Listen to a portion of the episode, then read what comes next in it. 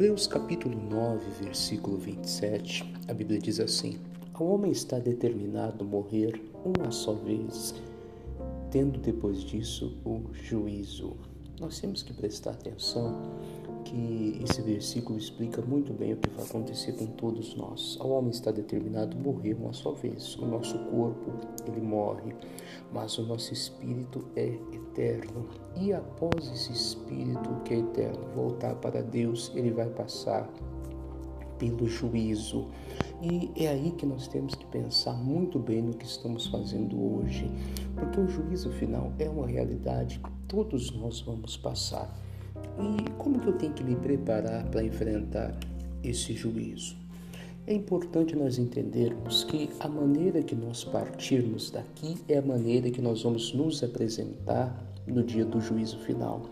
Algumas pessoas, é, elas serviram a Deus a vida toda, mas por um momento ela deixou de servir, ela deixou de buscar, ela deixou de crer na palavra e por fim essa pessoa, se ela partiu desviada do Senhor, ela vai ter problema no dia do juízo. Em contrapartida, se a pessoa ela fez tudo errado, mas nos minutos finais de vida ela se arrependeu, clamou a Jesus, pediu a misericórdia, ela vai ser salva. Então nós precisamos nos preparar, porque nunca sabemos quando será o último dia, nós, nós não sabemos quando nós vamos partir. Uh, e nós temos que nos preparar para isso, para esse dia do juízo final.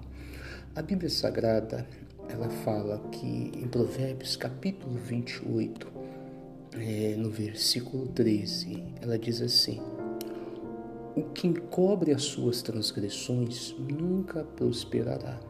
Aquilo que encobrimos nos amarra aqui e na eternidade vai nos condenar. Só que ela diz uma coisa muito bonita: aquele que confessa e deixa alcançará a misericórdia. A misericórdia de Deus está disponível para todo aquele que confessar que errou. Senhor, eu errei, eu não deveria ter errado. Senhor, eu agi contra a tua palavra, eu agi contra a tua vontade. Tenha misericórdia de mim. Quando confessamos, a misericórdia nos alcança.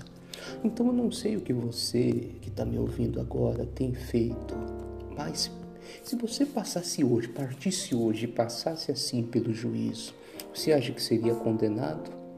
Isso ia roubar a sua salvação? Confessa a Deus hoje, peça misericórdia. Ele vai te abençoar, ele vai te ajudar.